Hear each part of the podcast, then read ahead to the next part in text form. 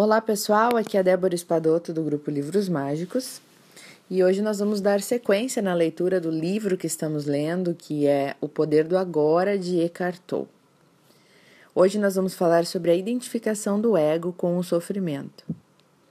Então, para encerrar a parte anterior do livro, tinha uma partezinha ainda que ficou no final, após o momento de reflexão, que dizia o seguinte: em inúmeras mulheres, o sofrimento manifesta-se em particular no período anterior ao fluxo menstrual.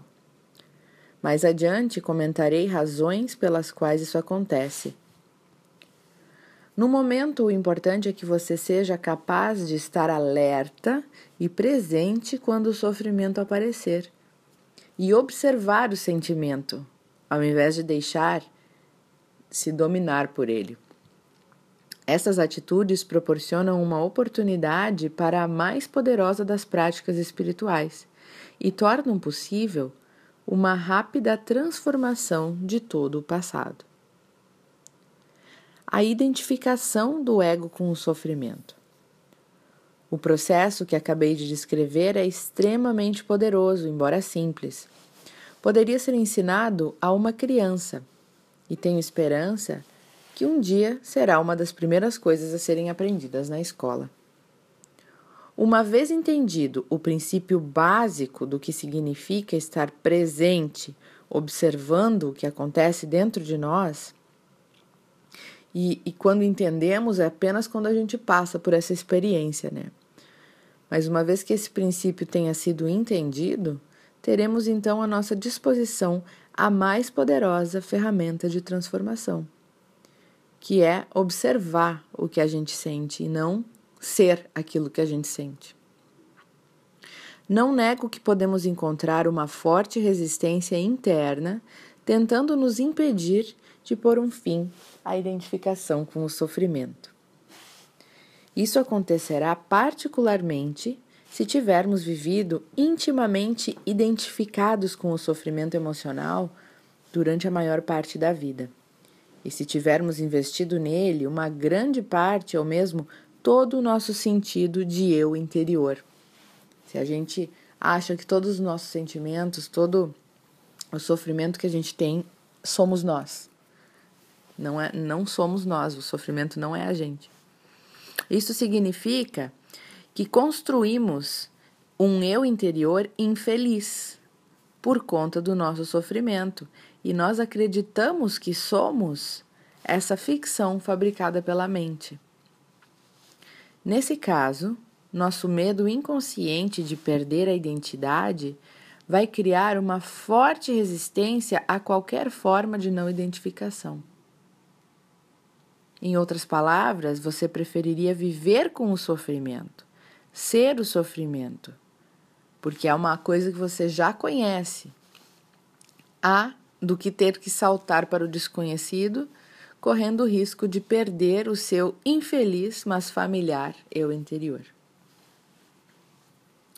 Se esse é o seu caso, como é o caso da maioria das pessoas, observe a resistência dentro de você. Observe o seu apego ao sofrimento. Esteja muito alerta. Observe como é estranho ter prazer em, se, em ser infeliz como é estranho ter prazer em sentir sentimentos negativos. Observe a compulsão de falar ou pensar a esse respeito. A resistência deixará de existir se você torná-la consciente. Poderá então dar atenção ao sofrimento, estar presente como testemunha, não viver o sofrimento, apenas observar o sofrimento e então iniciar a transformação. Só você pode fazer isso, ninguém poderá fazer isso por você. Mas, caso tenha bastante sorte para encontrar alguém intensamente consciente, se puder estar com essa pessoa e juntar-se a ela no estado de presença, isso poderá ser de grande utilidade, acelerando esse processo. Se isso acontecer, a sua própria luz logo brilhará mais forte. Quando colocamos um pedaço de lenha que tenha começado a queimar há pouco tempo perto de outro que está queimando vigorosamente, e depois separamos os dois novamente, o primeiro tronco passará a queimar com uma intensidade muito maior. Afinal de contas, é o mesmo fogo. Ser um fogo nessa natureza é uma das funções de um mestre espiritual. Alguns terapeutas estão aptos a preencher essa função, desde que tenham alcançado um ponto além do nível de consciência e sejam capazes de criar e de sustentar um estado de presença intensa e consciente enquanto estiverem trabalhando com você. A origem do medo. Aí fazem uma pergunta para o autor que é a seguinte: Você mencionou o medo como uma parte do nosso sofrimento emocional latente. Por que há tanto medo na vida das pessoas? Uma certa dose de medo não seria saudável? Se eu não tivesse medo de fogo, por exemplo, eu poderia colocar minha mão dentro dele e me queimar. Como você explica isso? E a resposta do autor é a seguinte: A razão pela qual não colocamos a mão no fogo não é o medo, e sim a certeza de que vamos nos queimar.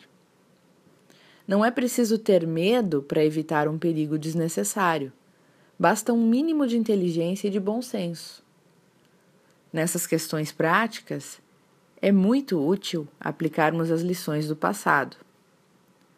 Mas, se alguém nos ameaça com fogo ou com violência física, talvez experimentemos uma sensação como o medo. É uma reação instintiva ao perigo sem relação com a doença psicológica do medo que estamos tratando aqui. A doença psicológica do medo não está presa a qualquer perigo imediato e concreto e verdadeiro. Ela manifesta-se de várias formas, tais como agitação, preocupação, ansiedade, nervosismo, tensão, pavor, fobia e etc. Esse tipo de medo psicológico é sempre de alguma coisa que poderá acontecer e não de uma coisa que está acontecendo nesse momento. Você está aqui agora. Esse momento existe, ao passo que a sua mente está no futuro. Essa situação cria um espaço de angústia. E quase e caso estejam identificados com as nossas mentes e tivermos perdido o contato com o poder e a simplicidade deste momento, a simplicidade do agora, essa angústia será a nossa companhia constante. Podemos sempre lidar com uma situação no momento em que ela se apresenta, mas não podemos lidar com algo que é apenas uma projeção mental. Não podemos lidar com o futuro, embora insistimos nisso. Além do mais, enquanto nós estivermos identificados com a mente, o ego rege as nossas vidas, como eu já mencionei anteriormente. Por conta da natureza ilusória e apesar dos elaborados mecanismos de defesa, o ego ele é muito vulnerável e inseguro e ele vê a si mesmo em constante ameaça. Esse é o caso aqui mesmo que o ego seja muito confiante em sua forma externa. Agora lembre-se que uma emoção é a reação do corpo à mente, certo? A emoção é a reação do corpo para a mente. Que mensagem o corpo está recebendo permanentemente do ego, o falso eu interior construído pela mente? Qual que é essa mensagem? A mensagem é de perigo. Perigo, estou sob ameaça. E qual é a emoção, a emoção gerada por esta mensagem permanente? O medo, é claro.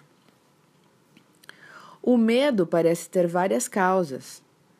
O que nós tememos geralmente? Tememos perder. O ser humano teme perder, teme falhar, teme se machucar. Mas em última análise, todos nós o, o, todo, todos os medos se resumem a um só. O medo que o ego tem é o da morte e da destruição. Para o ego, a morte está bem ali na esquina.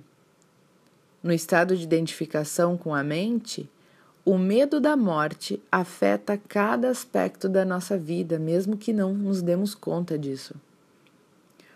Por exemplo, mesmo uma coisa aparentemente trivial ou normal, como a necessidade de estar certo em um argumento e demonstrar à outra pessoa que ela está errada, defendendo a posição mental com a qual nos identificamos, argumentando.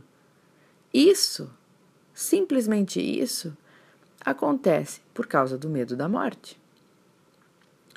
Se estivermos identificados com uma atitude mental e descobrirmos que estamos errados, o nosso sentido de eu interior, baseado na mente, corre um sério risco de destruição. Portanto, assim como o ego, você não pode errar, porque errar significa morrer. Errar é morrer. Muitas guerras foram disputadas por causa disso e inúmeros relacionamentos foram destruídos por causa disso. Uma vez que não estejamos mais identificados com a mente, que, seja, que somos apenas observadores da nossa mente, não faz a menor diferença para o nosso eu interior se estamos certos ou errados. Assim, a necessidade compulsiva e profundamente inconsciente de ter sempre razão, o que é uma forma de violência, se a gente parar para pensar, é uma forma de violência querer ter sempre razão essa vontade, essa necessidade vai desaparecer.